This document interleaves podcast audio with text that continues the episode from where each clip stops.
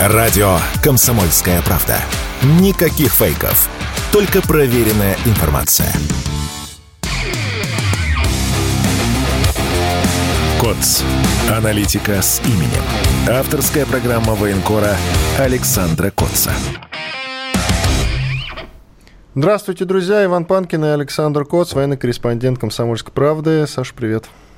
Да, приветствую, Иван. Сегодня у нас в отпуске Игорь Измайлов, который мне обычно помогает из студии. Мы сегодня с Иваном а, будем подводить итоги первого месяца контрнаступления вооруженных сил Украины. Ну, будем, естественно, говорить о ключевых э, точках нынешнего противостояния. Сейчас, наверное, на слуху в основном Клещеевка и Антоновский мост. Э, ну, наверное, не обойдем стороной и э, вот эту кампанию, которая сейчас идет в средствах массовой информации по, по освещению объектов недвижимости и прочего имущества, которое находилось в собственности у э, главы ЧВК Вагнера Евгения Пригожина. Но я думаю, что начнем мы все-таки с подведения неких итогов вот этого первого месяца. И э, новость последних минут, вот прямо сейчас, пока мы э, с вами общаемся в радиоэфире, идет массированный налет беспилотными ударными средствами по Белгороду. Сейчас известно о том, что уже а, на подлете к городу сбиты около 20 а, беспилотников, около 15 дронов а, замечены и поражены в Шебекинском районе с момента начала противостояния. Это самый массированный налет, который был за всю историю этого несчастного региона, который стал по-настоящему прифронтовым или даже фронтовым. Таких налетов не было. Что это, пока, наверное, судить рано. Подождем, может быть, появятся какие-то официальные заявления от э, губернатора Гладкова. Он обычно не заставляет долго ждать, но это действительно беспрецедентный налет. А, возможно, это какая-то авиаподготовка а, перед э, чем-то более серьезным. Возможно, это попытка разрядить э, наши а, средства противовоздушной обороны в этом регионе, чтобы прорвать эшелон а, ПВО и нанести удары куда-то в глубину да, по а, объектам критической инфраструктуры, либо по каким-то логистическим хабам, которые а, Киев считает э, стратегическими целями. В общем, будем в течение эфира отслеживать, что происходит э, в Белгородской области. Повторюсь, это беспрецедентный налет. Такого не было за всю историю СВО в этом регионе. При том, что Белгородчина подвергалась э, массированному массированным атакам по земле. Э, и, а, наверное, это был один из расчетов нынешнего а, контрнаступления, которое началось 4 июня месяц назад, чуть больше, да, вот, и, э, наверное, вот эти атаки, которые предпринимались с помощью запрещенных в России организаций типа РДК, такой фирмы прокладки, через которую оперируют и польские наемники, и американские инструкторы, и украинские мобилизованные, ну, подается это как некая борьба хороших русских против плохих русских. Вот одна из целей контрнаступления было все-таки оттянуть стратегически наш резерв на бесперспективное поле боя, да, в, том, в том числе из Запорожской области, а там а, пока значит, будет ослаблена оборона, взять и прорвать, а дальше а, широким маршем идти на Мелитополь, на Мариуполь, на Бердянск, Геническ, куда угодно. Ну, в общем, а, предполагалось, что это будет а, такая легкая прогулка для Украины. Предполагалось, естественно, в Киеве и, и, и в тех кабинетах, где планировалась эта операция, но планировалась она, очевидно, с э, расчетом на повторение сценария в Харьковской области, э, где противник воспользовался нашими грубейшими ошибками, либо как в Херсонской области.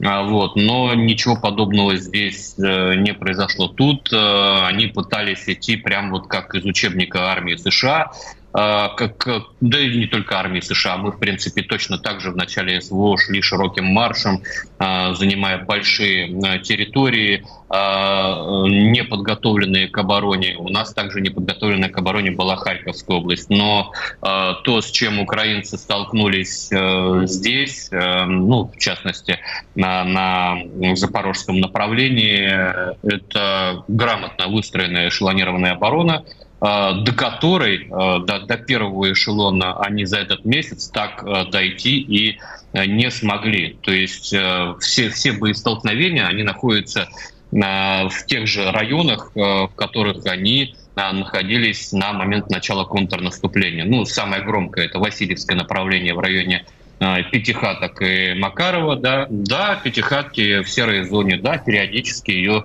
а, занимает противник, но противнику там неуютно, потому что пятихатки находятся в, ну, фактически в низине, в такой окруженной высотами, и вот южные высоты, они находятся под нашим контролем, и, естественно, как только а, противник туда заходит, а, сразу подвергается массированному артиллерийскому огню. И, и это, кстати, лично для меня откровение, потому что честно говоря, я ожидал, что похуже будет у нас с боеприпасами на в ходе этого контрнаступления. Очевидно, что и противник был введен в некое заблуждение в ходе оперативной игры.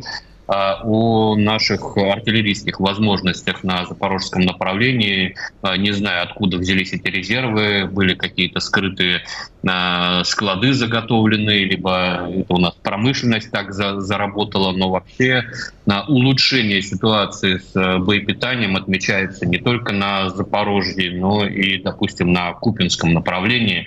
А, в Луганской Народной Республике. Понятно, что любой артиллерист всегда будет говорить, что ему недостаточно. Ему, ему, э, это как деньги, их много не бывает. Также и снарядов много не бывает, но ситуация значительно улучшилась. И, кстати, в том числе и после встречи президента с военкорами и милитари блогерами. Еще одно направление – это Работина, да, тоже также так и не смог противник продвинуться дальше к, нашей, к нашему переднему краю. То есть сейчас а, бои идут на фактически передовой линии. Это еще до первой линии а, нашей обороны. И э, вот как мне казалось и до сих пор кажется, все-таки для а, Киева это направление на работе, на дальше на Такмак, оно э, воспринимается как самое перспективное, потому что от э, нашего переднего края и э, до Такмака, ну там практически от Орехова, да, вот если мы будем смотреть, там практически нет, э, нет населенных пунктов, за которые можно было бы цепляться. Поэтому противнику кажется, что там э, он выйдет на оперативный простор, как только прорвет э, наш передний край и сможет идти до Токмака, от Токмака уже, ну, там уже можно решать на Мелитополь идти и так далее, и так далее. Ничего там не получилось за, за, за этот месяц. Временский выступ, да, то, что происходит в районе Великой Новоселки. То есть э, примерно то же самое. Заняли а, украинцы несколько населенных пунктов э, по руслу речки, а, постоянно обстреливаются сейчас э, с высот нашей артиллерии. Э, ну, это не говорит о том, что там мы сейчас переломили хребет украинскому наступлению. Конечно, нет, а, потому что и мы в ходе этого наступления несем потери, серьезные потери и в технике, и, что важнее, в живой силе, к сожалению, без, без этих потерь потерь невозможно. Многие, наверное, будут говорить, что эти потери можно было бы э, минимизировать, будь у нас это или будь у нас то, но, э, как говорят в Киеве, маема шумаема, поэтому вот приходится воевать э, тем, что у нас есть. И при этом пока противник месяц идет в наступление, мы чуть ли не больше территории отхапали у, у него в районе Сватово-Кременная Купинск, э, там, как говорят, активная оборона дает свои плоды, то есть там а, не, не, проходит и дня, чтобы мы не продвинулись, э, ну, хотя бы там на 100-200 э, метров. То есть за месяц противник показал, что, во-первых, западная техника — это не вундерваффа, и горит она точно так же, как и Э, советская, а то, а то и лучше. Потому что если мы будем брать э, колесные танки французские, то как, зачем они вообще на переднем крае с э, алюминиевым корпусом, ну, совершенно непонятно. И понятно, что противник рассчитывал совершенно на другой уровень сопротивления. То есть здесь все-таки да, есть снаряды, да, есть артиллерия, но вот та э, отдача, самоотдача наших подразделений на передовой, которые сдерживают весь этот натиск на протяжении месяца, неся потери э, там, через э, кровь через, на, на зубах, через э, Э,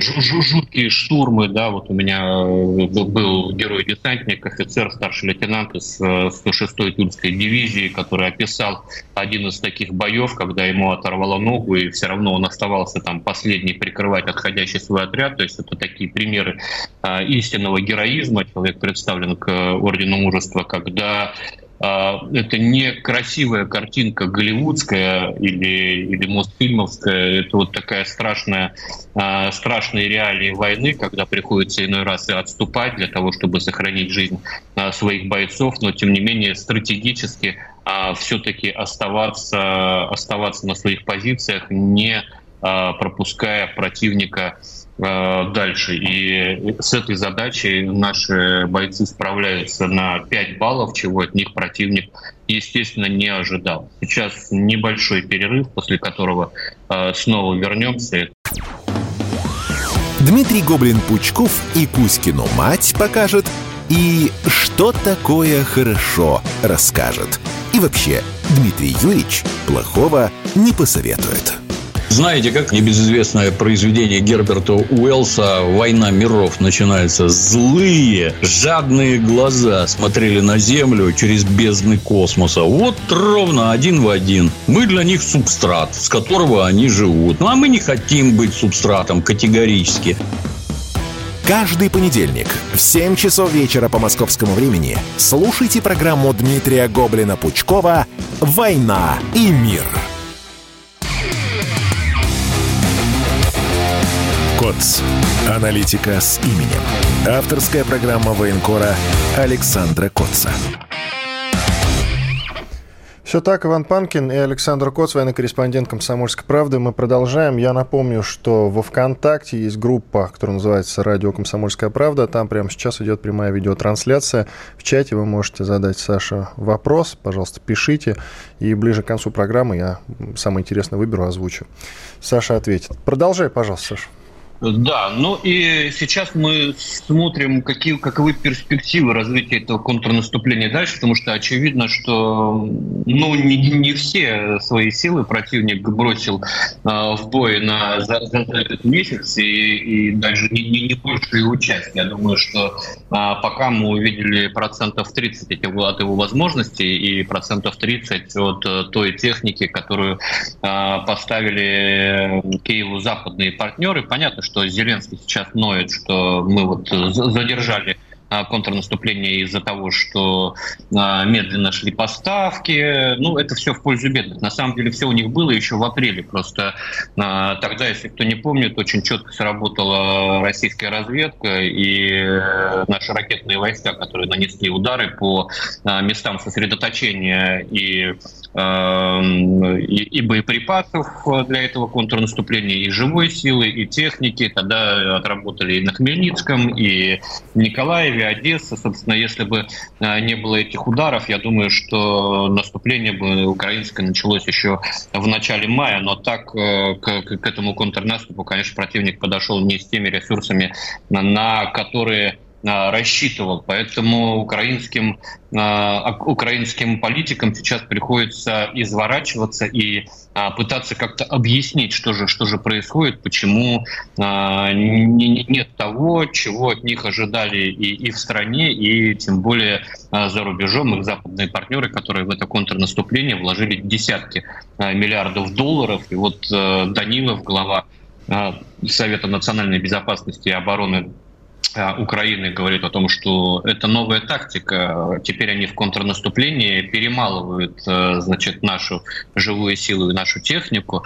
А, как, как при этом перемалывается личный состав э, ВСУ, об этом Данилов почему-то не говорит, но это вот новая такая так, так, тактика. Есть такая замминистра обороны госпожа Маляр, а, которая говорит о том, что продвижение есть, но, но мы вам про него не расскажем. Где оно есть, такое продвижение Шрёдингера? Но э, понятно, что оно там теоретически-то где-то есть, где-то на 100 метров, где-то на 500 метров. Есть э, э, довольно тяжелая ситуация сейчас э, для нас э, в районе э, Артемовска, и вокруг него там действительно есть э, там, ну, какое-то продвижение противника, которое теоретически э, может э, угрожать городу городу, но э, это не то, чего от них ожидали. А, основные сейчас э, наши болевые точки, если худо-бедно мы Э, научились сдерживать э, на запорожском направлении прямо вот от Каховского водохранилища и фактически до э, границы с Донецкой Народной Республикой. Там ну, просто работает артиллерия, работают наши передовые бойцы, работают турщики. Очень здорово себя показали ударные FPV-дроны, причем большая часть из которых делалась на народные деньги в народных Э, КБ обычными кулибинами. А, ну и, соответственно, с поставок Минобороны тоже а, все-таки пошли эти FPV-дроны, которые очень здорово себя зарекомендовали. А, вызывают опасения сейчас основные две точки. Это Антоновский мост и Клещеевка. По Антоновскому мосту очень много противоречивой информации, в том числе противоречивой официальной информации, потому что очень странно, когда Министерство обороны Э, заявляет э, в один день о том, что все подразделения э, противника, которые были на нашем берегу, на Антоновского острова, все, все, все, все эти подразделения сброшены в, в реку, отброшены, и, в общем, берег полностью зачищен. А на следующий день, опять же, Министерство обороны демонстрирует кадры на уничтожение подразделений противника под Антоновским мостом э, дронами камикадзе. Если мы всех сбросили, то кого мы там лупим дронами камикадзе? Э, на самом деле э, приходится констатировать, что присутствие врага на Антоновском острове, в районе Дач, в районе Антоновского моста под ним, все-таки остается.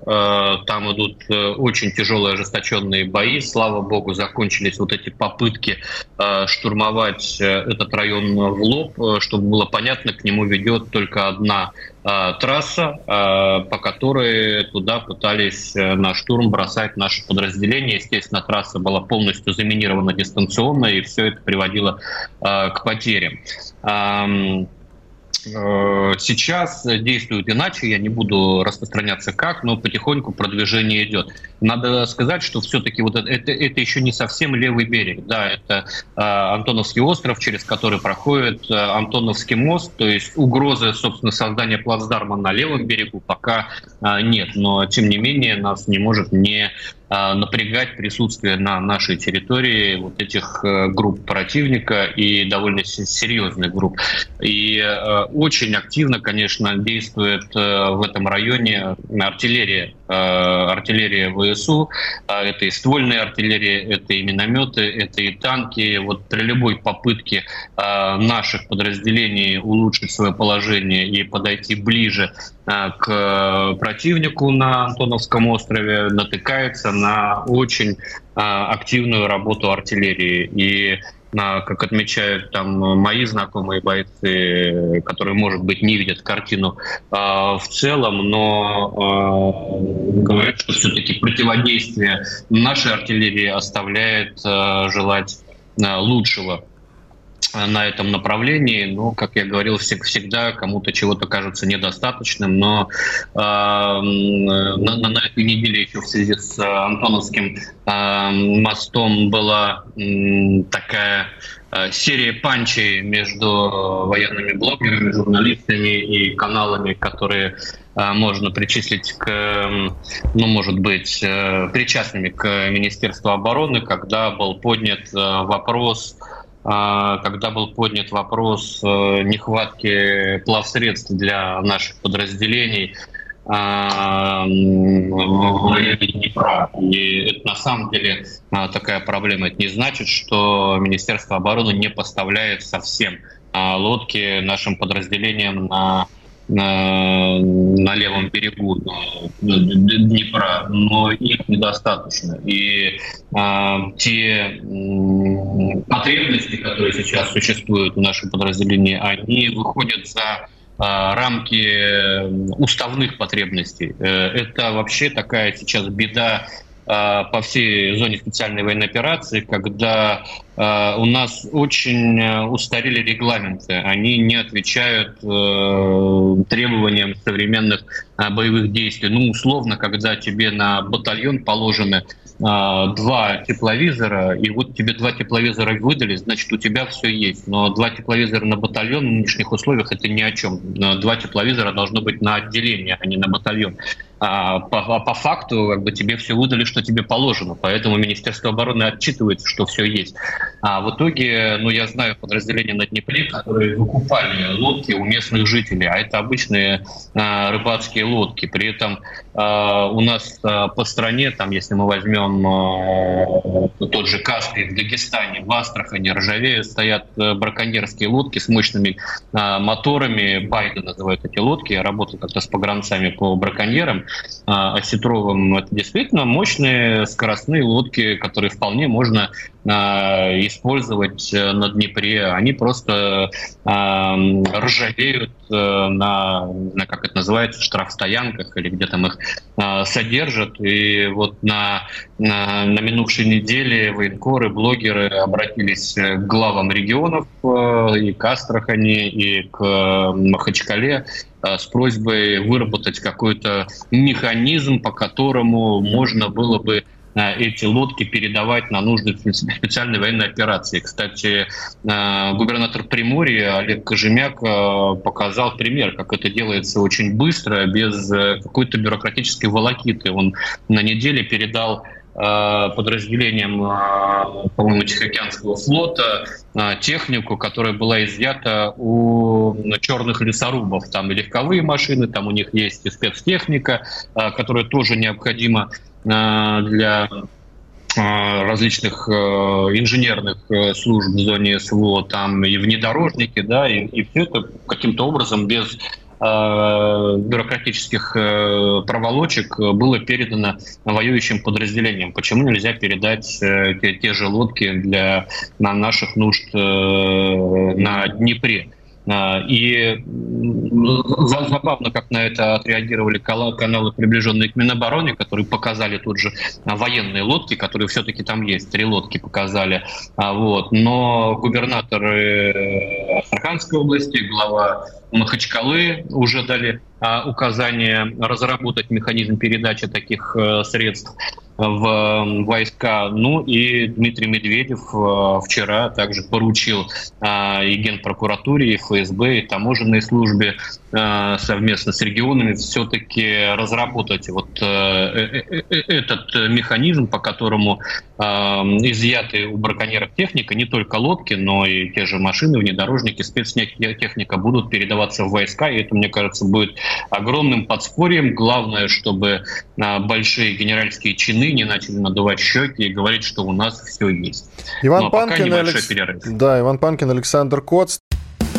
С понедельника по пятницу в 8 утра по московскому времени слушайте на радио «Комсомольская правда» программу «Что будет?». Игорь Виттель и Иван Панкин раньше всех рассказывают о том, что вся страна будет обсуждать целый день. Наши ведущие видят, что происходит, знают, как на это реагировать и готовы рассказать вам, что будет.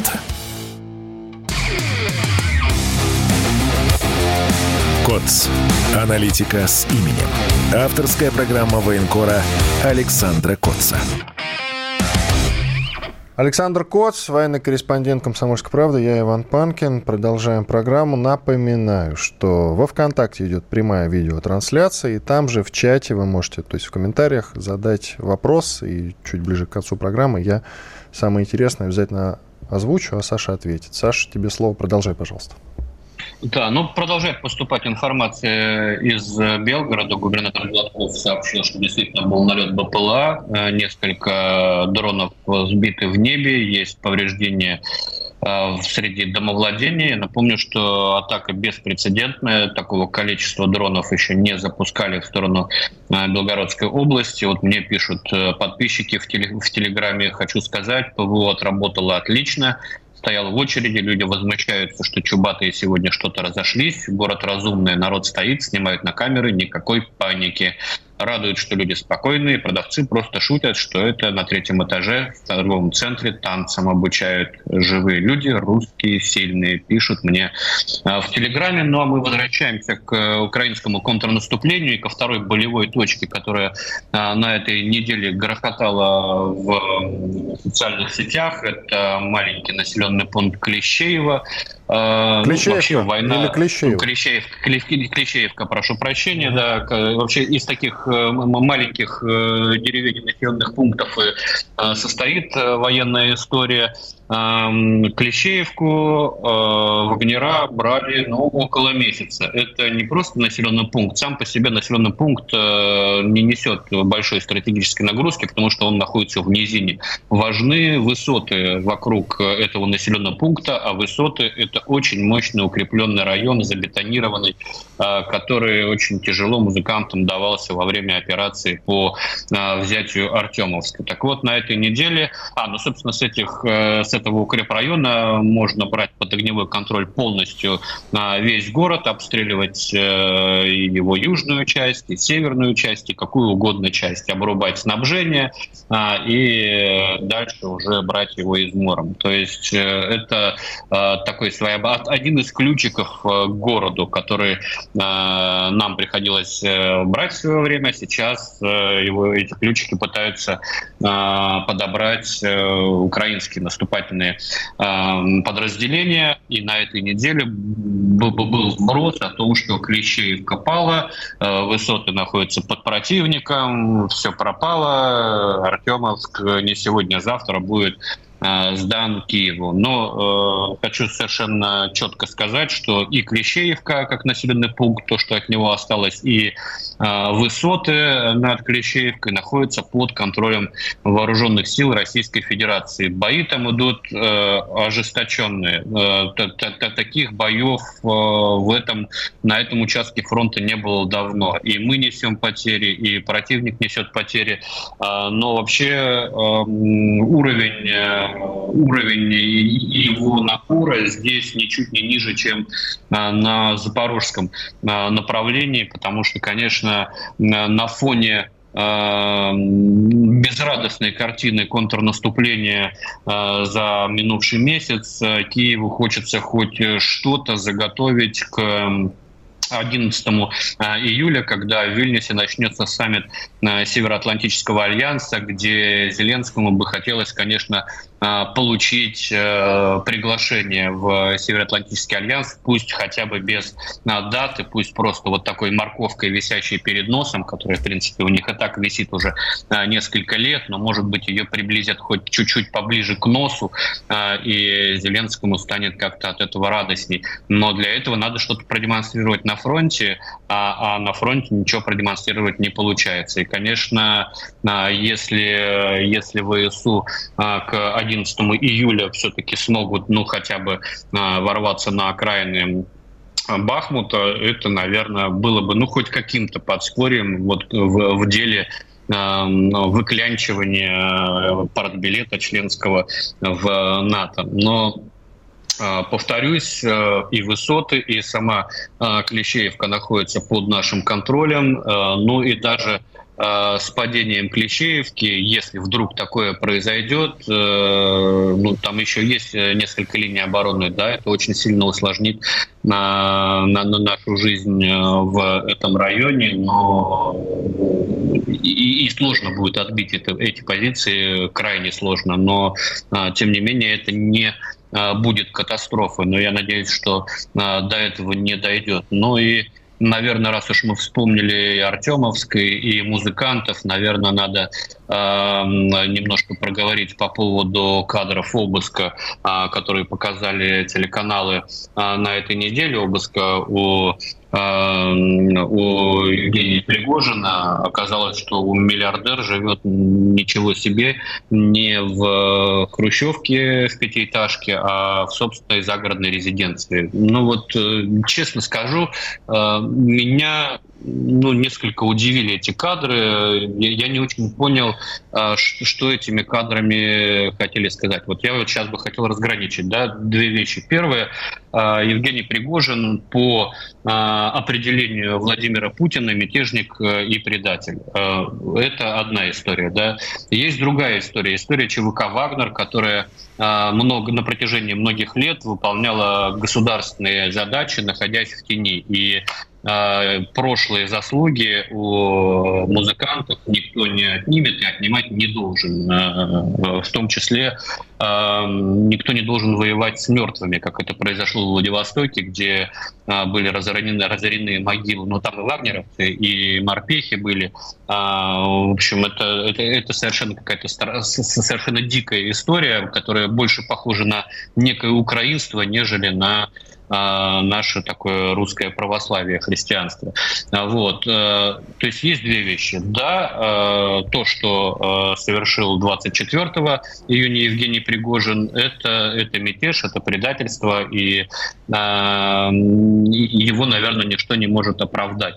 Но когда нам показывают, что вот у миллиардера был особняк, ну, ну был особняк, он все-таки миллиардер, что у него было оружие, но оружие показывают фотографии рядом с фотографиями оружия лежат э, разрешения на оружие. Видимо, э, было легально зафиксировано это оружие. Налик, но не знаю, как, как кого удивит налик в, в особняке миллиардера. А золотые Документы... слитки уделят? Удивят? Извините, удивят? Ну, не знаю. Все-таки золотые унитазы Э, начальников ГАИ, они смотрятся как-то э, вот кичливо, да, а э, человек, который работал в том числе и в, в Африке, в том числе и имея дела с компаниями золотодобывающими, ну, черт его знает. Не, ну, вот. слава богу, что не золотой батон, не золотые ну, ручки. Да. Не, не золотые да, унитазы. С, с, с, с вензелями. А вот. Э, ну, вот э, смысл этого показан. Я так понимаю, там были документы прикрытия, ну, вот то, что называют поддельными документами. Там какие-то кадры, где он, значит, в париках в разных формах. Но э, человек творческий, вот, и выполнял подразделение задачи в, в, в разных концах мира и на африканском континенте, и на Ближнем Востоке. Кто его знает, как там приходилось кем ему прикидываться, э, выполняя те или иные задачи. Сейчас взяли, вскрыли, показали эти документы прикрытия, показали, значит, его эти парики. Ну, в общем, не, не, не, для, для меня осталось загадкой, что, что хотели этим сказать. В общем, если хотели удивить э, кого-то там в нашей стране особняком у миллиардера, то ну, после, после всего, что мы видели и гаишников, и судей, ну, наверное, это все-таки на, на, наоборот такой образец э, э вкуса, вкуса э, и, и, и такта. Вот. А что мы, там... мы э, еще не упомянули э, огромное количество миллиардов в самой обычной квартире у полковника Захарченко, если вы помните эту историю. Да, 7 миллиардов долларов, по-моему, там было. Ну, какое-то, какое огромное количество денег. Ну, да, да совершенно дикое, да. И, и, так, и так и не узнали, откуда, откуда, откуда эти миллиарды, чьи эти миллиарды с собой на, за, за решетку унес полковник Захарченко э, эту тайну. Вот. Э, ну, я, я повторюсь, что я, я сейчас не адвокатствую за Евгения Викторовича. Э,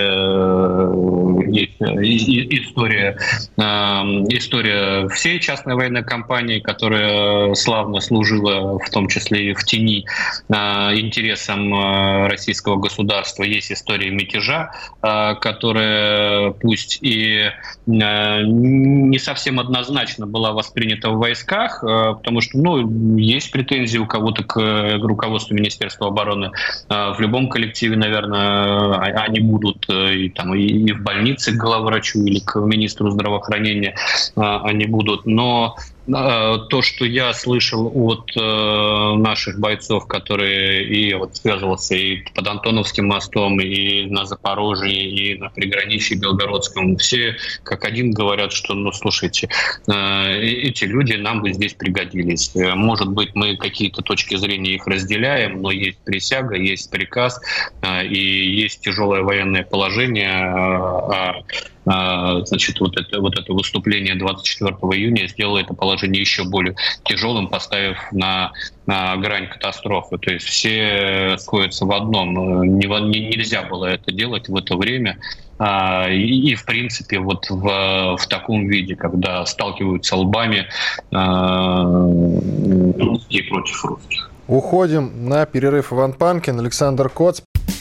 Все программы радио Комсомольская правда вы можете найти на Яндекс Музыке. Ищите раздел вашей любимой передачи и подписывайтесь, чтобы не пропустить новый выпуск. Радио КП на Яндекс Музыке. Это удобно, просто и всегда интересно.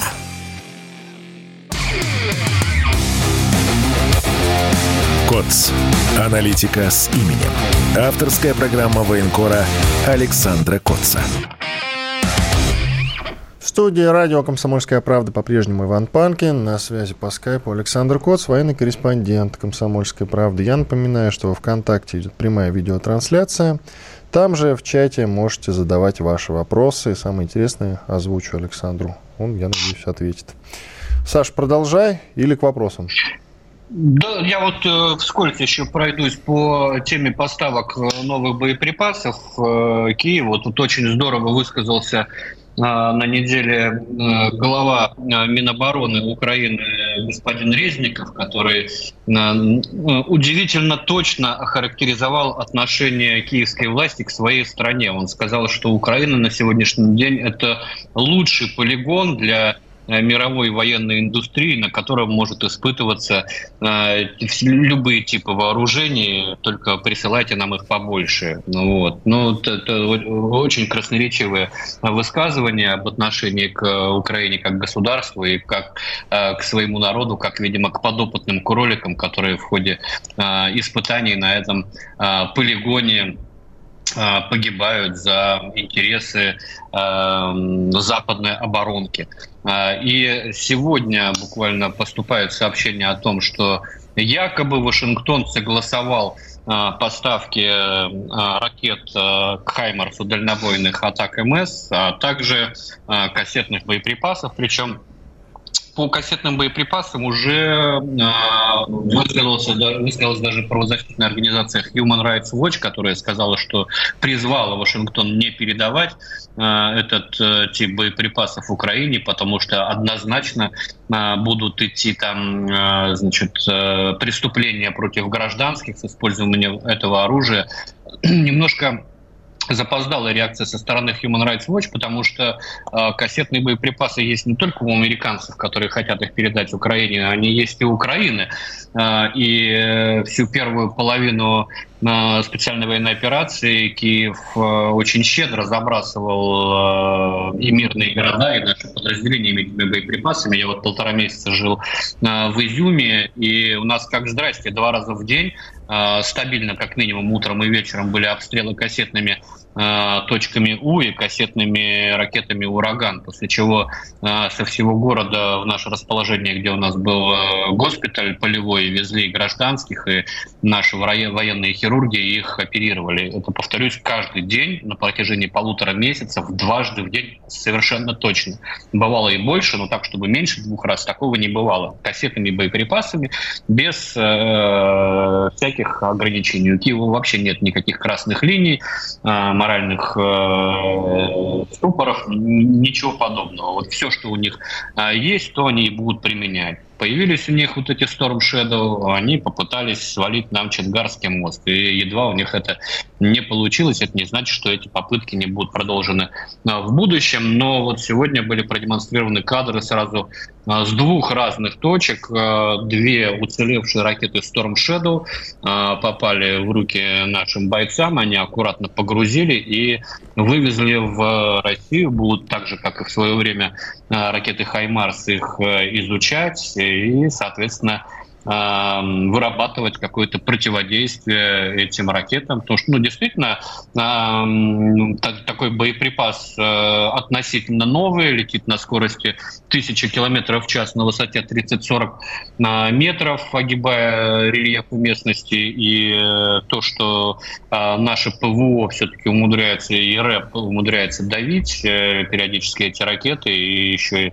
доставлять их нашим do, do, do, в более-менее уцелевшем состоянии, это, конечно, отрадно. Поэтому, да, я соглашусь э, с Резниковым, это вот такой полигон, когда э, мы э, учимся противодействовать передовым, э, передовым технологиям НАТО, которые поставляются Украине, поэтому пусть, пусть дальше поставляют, если хотят усилить нашу оборонку вот такими, такими образцами. Иван. Во ВКонтакте у нас идет прямая видеотрансляция, и там в комментариях есть пара вопросов. Например, когда сменят мобилизованных? Алена Волкова спрашивает. И действительно, о ротации сейчас много говорят, что она якобы хуже даже, чем на Украине. Тебе слово.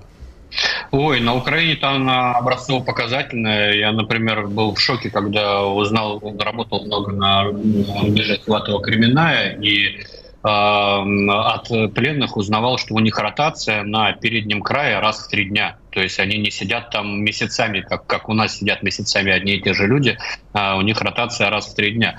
А, и с этим, ну, у них вообще с людским ресурсом э, несколько лучше, чем у нас обстоит. А, порадовать мне здесь нечем. Э, я не знаю, когда а, отпустят мобилизованных. Этот вопрос задавался президенту на встрече с военкорами и военными блогерами, которая недавно проходила в Кремле. И президент сказал, что пока, пока, пока увольнения в запас, демобилизации мобилизованных не будет. Э, ну, это решение должно принимать Минобороны. Когда Минобороны а, скажут, что мы можем это сделать, значит, мы можем это сделать. При этом указывается, что уже более 160, по-моему, тысяч набрали по контракту в ходе вот этой кампании, да, а, и, безусловно, сейчас э, было бы логично, да, поменять людей а, которые на переднем крае находятся несколько месяцев, хотя бы на время, а, за счет э, вот этих набранных контрактников. Но при этом надо понимать, а, что мобилизованные, которые с октября воюют, это, ну, ну, их уже отделять от немобилизованных бессмысленно. Они такие же опытные, подготовленные воины, как и кадровые сотрудники, учитывая, что кадровых военных э, в иных подразделениях меньше, чем мобилизованных. Я вот приводил в пример ту же Кременную где в подразделениях ВДВ э, до 80, а то и 90 процентов личный состав состоит из мобилизованных. А вот, поэтому э, это уже опытные воины. И, э, конечно, это беда, что их не, отп- не, не отпускают в отпуск, который вообще-то президент сказал, им положен раз в полгода, а люди 9 месяцев уже без отпуска. Но с одной стороны, и командиров можно понять, у них контрнаступление идет, им сейчас э, жаль отрывать от себя э, личный состав, но и, и ребята здесь можно понять, которые в тяжелейших условиях вырваны из э, привычного уклада жизни без э, отдыха и, и выходных э, воюют, им тоже надо все-таки нужна какая-то передышка, там на две недельки съездить э, к семье. И это такой вот вопрос, который э, задает слушательница, да, который не имеет простого ответа к сожалению. Но вот на, на данном этапе ну, ситуация так, такая тяжелая. Возможно, по мере того, как будут готовиться э, резервные армии, о которых говорил министр обороны, они, ну, пойдет какая-то ротация. Но у нас, в отличие от э, Киева, нет всеобщей мобилизации, которая а, началась 25 февраля прошлого года и с тех пор а, идет по нарастающей, и а, категории, которые подпадают под призыв, только расширяются. Там, э, вот недавно было расширение, теперь, там, если у вас раньше не брали тех, у кого родственники инвалиды первой и второй группы, сейчас будут их брать, если есть другие родственники, которые могут ухаживать за инвалидами. У нас же была только частичная мобилизация. То есть я понимаю родственников, э, тех, кто был призван, которые говорят, ну, слушайте, наши э, мужья там или сыновья отдуваются за всю Россию. Вот. Но и, как сказал президент, э, нужды мобилизации Министерства обороны пока не видит. Какую цель преследует ЧВК «Вагнер» после того, как ушли в Беларусь? Со стороны кажется, это хорошо спланированная многоходовка. Как же я люблю вот этих э, людей, верящих в хитрый э, план. Э, честно говоря, отработав э, почти 12 месяцев в зоне СВО, я в хитрые планы не очень э, верю. Не часто с ними сталкивался. Э, крайне редко я с ними сталкивался. И они были такие локальные, не, не стратегические. А вот. И, насколько я понимаю, из сегодняшних э, заявлений а, президента Беларуси э, Александра Лукашенко. ЧВК «Вагнер» пока не находится на территории Беларуси, а, как и Евгений Пригожин не находится на территории Беларуси. Об этом сказал сегодня Александр Лукашенко. То есть я могу судить только с его слов. При этом он говорит, что мы готовы предоставить им на, и, и э, места там, постоянной дислокации и, и Э, и хотели бы, чтобы Вагнера передали свой опыт э, армии на Беларуси. И это, кстати, было бы очень здорово, потому что, ну, что там не говори, опыт у них колоссальный. А, и, безусловно, они могли бы сделать из маленькой белорусской армии очень а, профессиональное, грозное соединение. А все-таки Беларусь наш союзник, мы заинтересованы в том, чтобы наш союзник был сильным. Э, я не вижу в этом каких-то преград. Но пока, э, насколько я понимаю, все-таки э, подразделение музыкантов находится еще в лагерях в Луганской Народной Республике. У нас секунд 40 остается до конца. Вопрос. В случае вступления войск НАТО на Украину, есть ли какой-то план действий у наших военных? Ну, наверняка он есть, но меня в него не посвящали. Я думаю, что э, сейчас крайне маловероятное вступление на Украину войск НАТО. Это будет все-таки в неком э, гибридном виде, как сейчас э, польские подразделения присутствуют в рядах украинской армии, как наемники, как добровольцы, но я не верю в, в эти сказки. Вот в гибридном виде это будет нарастать. А так, чтобы официально НАТО ввязалось в эту войну, мне представляется крайне маловероятно. Спасибо, Иван Панкин и военкор «Комсомольской правды» Александр Коц были с вами, остались очень довольны. До свидания. КОЦ. Аналитика с именем. Авторская программа военкора Александра Котца.